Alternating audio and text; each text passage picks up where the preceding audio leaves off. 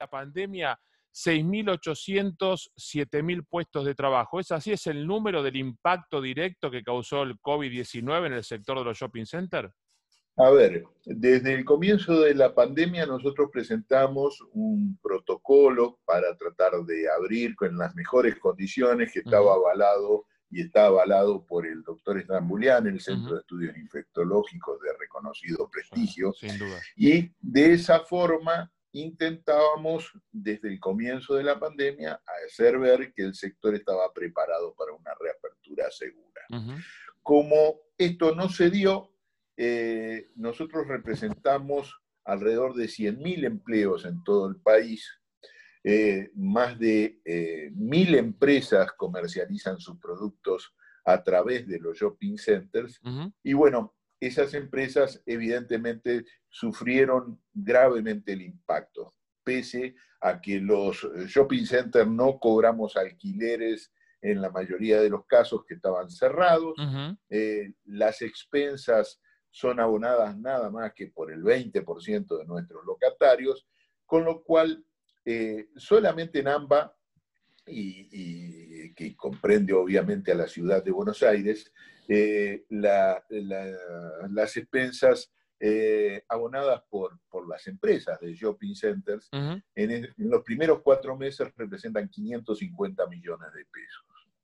O sea, esto traduce el gran impacto que provoca en la actividad el, cierre de estas empresas, de, de los shopping centers eh, que son nuestros asociados, pero además traduce un 25, 20, 25% de locales que no van a estar en la línea de largada el día que abran los shopping centers en el AMBA. A ver, y esto es... un dato, a ver, vamos a hacer, yo no soy bueno en matemática, me estás diciendo con este dato que uno de cada cuatro locales, un 25%, ya se lo llevó puesto la pandemia. Eso ya no arrancan, eso ya no van a levantar la vieja imagen del, almacenero, no van a levantar persiana. Esta cifra, esta cifra eh, que te estaba dando, este porcentual, eh, no es uniforme en todos los shoppings, porque hay shoppings que por su eh, ubicación, por su, el mérito propio del shopping en sí, este, no registra tanta caída de, empresas, pero hay otros que todavía es superior a esta, mm. a esta cifra. Y eso lo vamos a ver el día que nos digan, abran. Vamos a ver quién está en la partida. Esta es una carrera como, como las de automóviles, donde uno dice, bueno, participan 20 y al momento de la largada no están los 20. Claro, claro. Este, así que ese es el, el panorama que tiene nuestra industria. Ahora, Mario, eh, viste que nuestro formato de shopping center, en su mayoría, cuando los 90 fue el gran boom y, se abrieron por todo el país, y en los 2000 también, eh, son formato más de, de edificios cerrados, no a cielo abierto, al estilo norteamericano, al estilo Florida, al estilo lo que, de California.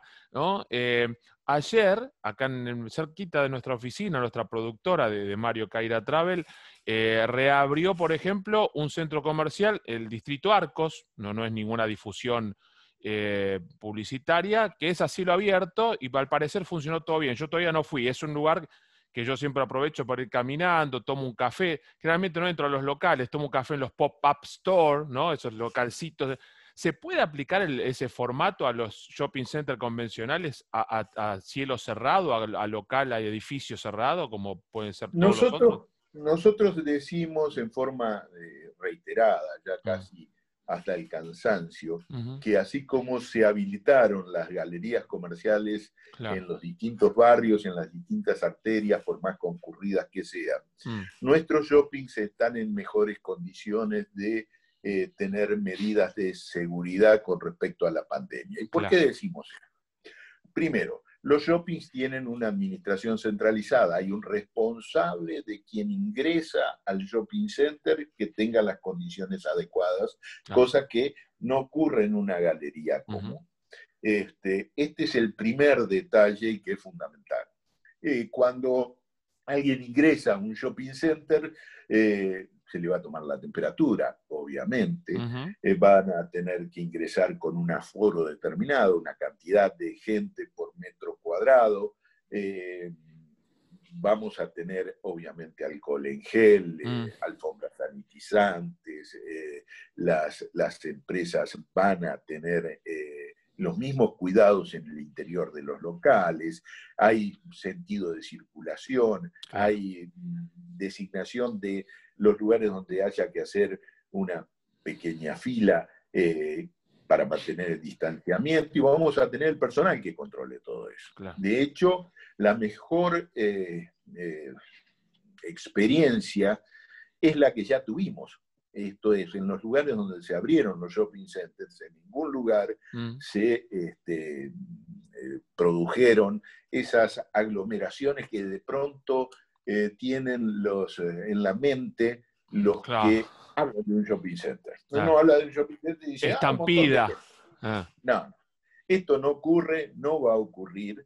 Eh, y la gente ha, ha tomado conciencia de que debe respetar el distanciamiento social.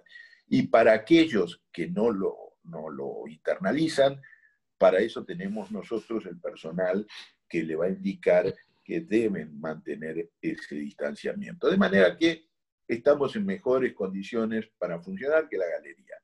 Pero por otro lado, un shopping que no tiene cines, que no tiene en este momento entretenimiento y que tiene la gastronomía, de pronto en algunos lugares eh, están abiertos, pero con eh, protocolos muy estrictos, eh, no sé en qué eh, se diferencia de una galería comercial. Claro. Este, nosotros incluso estamos proponiendo como solución alternativa eh, que se abran por, por, sector, por piso, de manera de planta baja de pronto tenerlo, tenerlo abierto. Eh, y no, no así los pisos superiores. Estamos tratando de ver con las autoridades cuál es la mejor manera de funcionar. Mm, mm. Ahora, en, el mundo, eh, países con mayor cantidad de casos, mayor cantidad de, víctimas por millón de habitantes, donde hay muchos shopping malls que son, que son centros de compra mundiales. Madrid, Londres, Estados Unidos con otro sistema de, shopping, de, centro comercial. ¿Cuáles son los protocolos? ¿Están funcionando? ¿No están funcionando? Imagino que ustedes como acá llegó después por un tema estacional y, más o menos, porque en Europa, en, España empezó la cuarentena a principios de marzo, acá también, pero acá estamos en invierno y seguimos. ¿Cómo se activó? ¿Cómo se reactivó? ¿Cómo se desescaló, como dicen los españoles? Bueno, de esta, misma, de esta misma forma, esta es una pandemia que hay que afrontarla con responsabilidad social mm. y hay que afrontarla desde el sector empresario brindando las mejores condiciones. Nosotros estamos en condiciones de hacerlo y por eso decimos que mm, los shopping centers hoy podrían estar abiertos todos. ¿Y por qué decimos esto? Porque, a ver, no hay motivo para que la comercialización de un producto esté cerrada. Eh, se ha demostrado y ahora las autoridades públicas lo están este, poniendo de manifiesto, que la reunión de personas sin barbijo, la reunión de personas sin protocolo, sin distanciamiento social, es lo que provoca el mayor número de contagios. Eh, esto no va a ocurrir en los shopping centers por las dos razones que, veíamos. la baja en el consumo y eh, la responsabilidad social empresaria.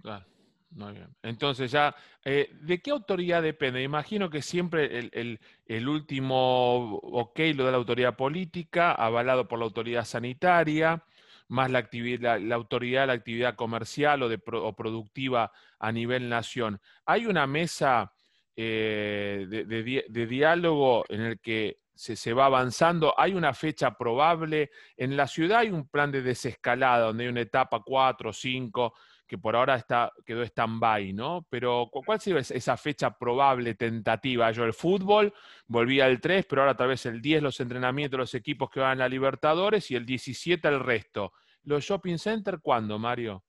Mario, todas las, eh, todas lo, que te acababa de decir mm. está dirigido también a pedirle a las autoridades que nos incluyan en la próxima fase, en la próxima apertura. Eh, y para ello, la verdad es que tenemos un diálogo con las autoridades públicas, tenemos diálogo con el gobierno de la ciudad y con el gobierno de la provincia. Este, después de la charla que estamos teniendo, eh, voy a llamar nuevamente, estamos en, contacto con el Ministerio de la, Producción de la provincia de Buenos Aires, eh, al, ministro Costa o, a los subsecretarios de allí, mm. y lo mismo eh, en Capital Federal. La verdad es que nos atienden, nos atienden muy bien, nos escuchan, pero lo que nosotros ya necesitamos es una, una que se abra. Tenemos problemas de batería. No hay problema, ya, lo, eh, finalizamos. Eh, tenemos este, que nos escuchen y que nos tengan en cuenta para la próxima fase.